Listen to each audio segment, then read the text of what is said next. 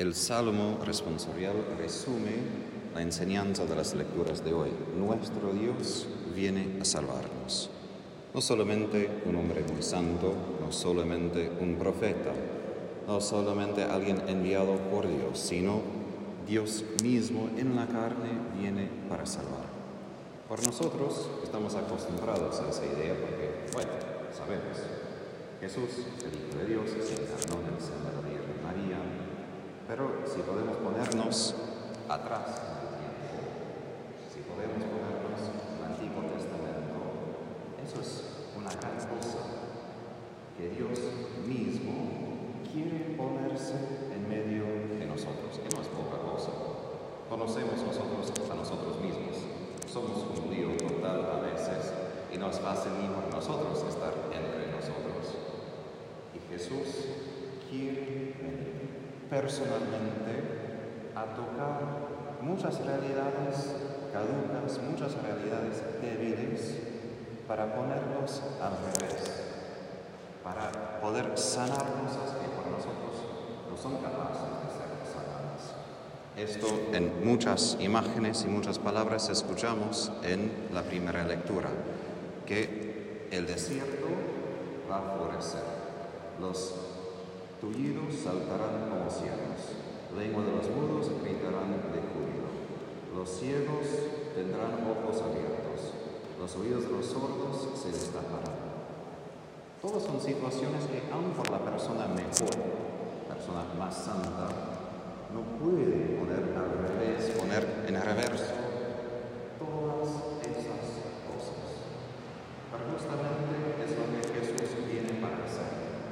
Ahora, esto exige de nosotros la capacidad de creer y de tener esperanza, que el orden del mundo tal cual es no será así para siempre, pero de vivir desde la esperanza de que Dios viene, no solamente que vino, no debía, viene en la Eucaristía, su segunda venida, a poder cambiar el mundo.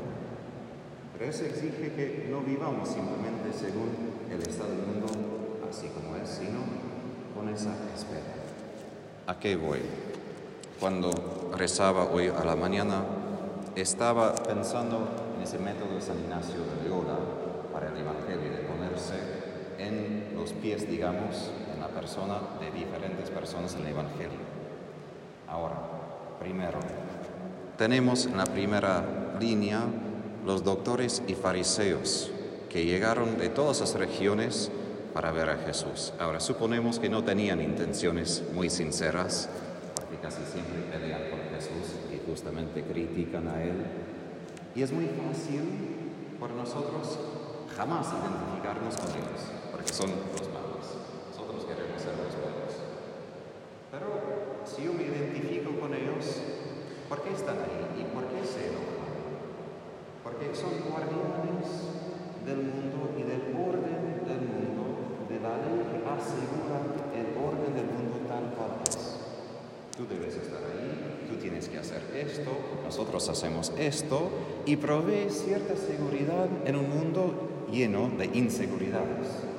Por ejemplo, la lepra, los leprosos tienen que estar ahí porque nosotros, que no tenemos lepra, no queremos tener lepra. Entonces.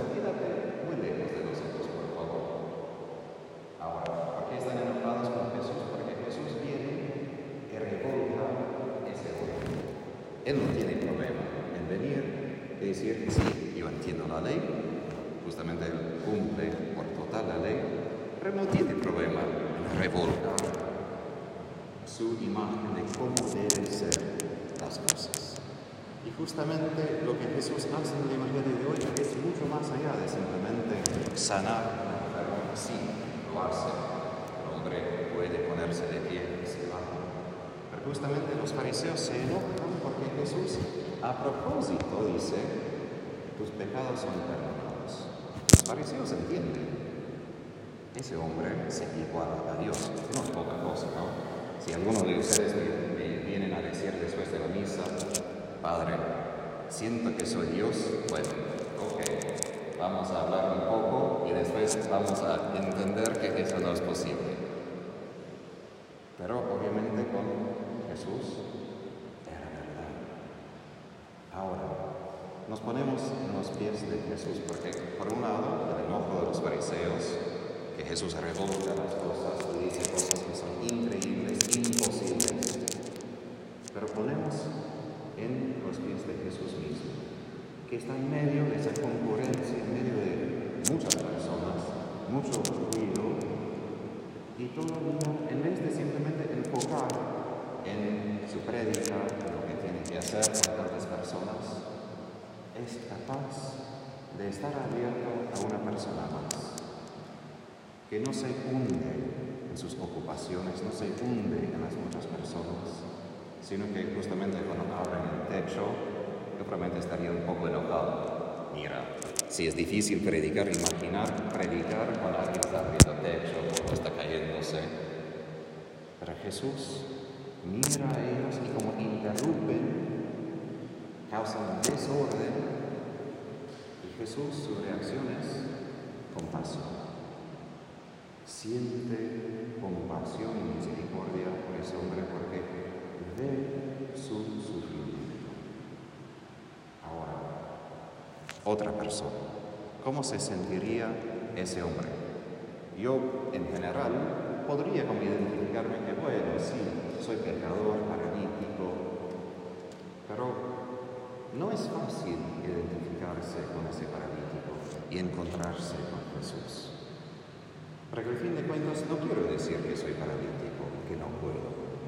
No quiero admitir que hay partes de mi vida donde no puedo resolver, pero nada. No puedo moverme, no puedo pedir ayuda. Soy completamente dependiente de los demás. Eso es un lugar de mucha humillación de mucha inseguridad.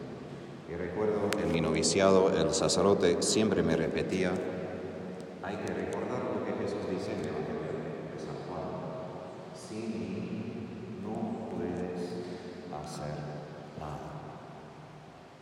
Es difícil sentir nuestro parálisis, pero parte del aliento es no solo saber que somos pecadores, que sí caigo algunas veces, es difícil sentir donde de verdad no puedo, donde me es imposible, donde de verdad necesito a Jesús, punto final, y dependo no solo de Él, sino de otras personas. Porque sabemos, bueno, Jesús es bueno y confío en Él, pero de depender de otras personas que me traen hacia Él.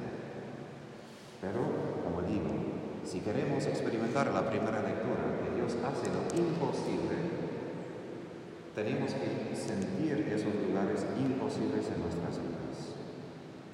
Y ahí ponernos frente a Jesús y pedir también la ayuda de los demás. Y ahí los últimas, las últimas personas, el grupo de amigos que tenían tiempo, paciencia, para que el sufrimiento de su amigo interrumpa su vida, porque seguro que tenía otras cosas para hacer, crea desorden en lo que ellos quieren hacer para que, para que lleve esa persona a Jesús.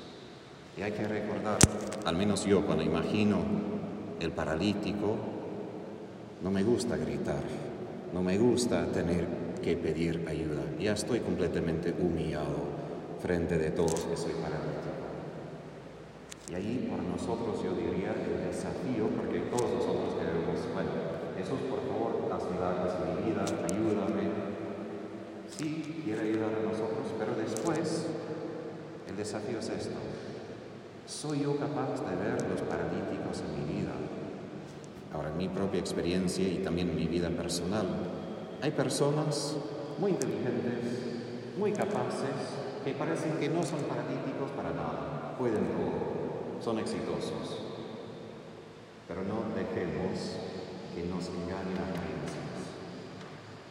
Hay corazones completamente paralizados detrás de muchas capacidades, de muchos éxitos.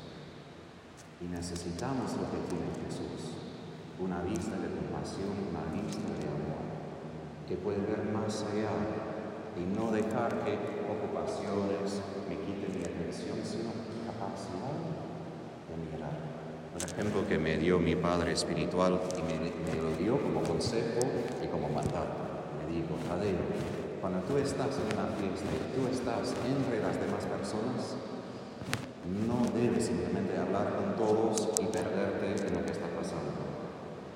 Tienes que entrar al lugar y pensar, ¿quién está sufriendo? ¿Dónde está la persona dolorida? ¿Dónde está el paralítico para que pueda yo ayudar a esa persona?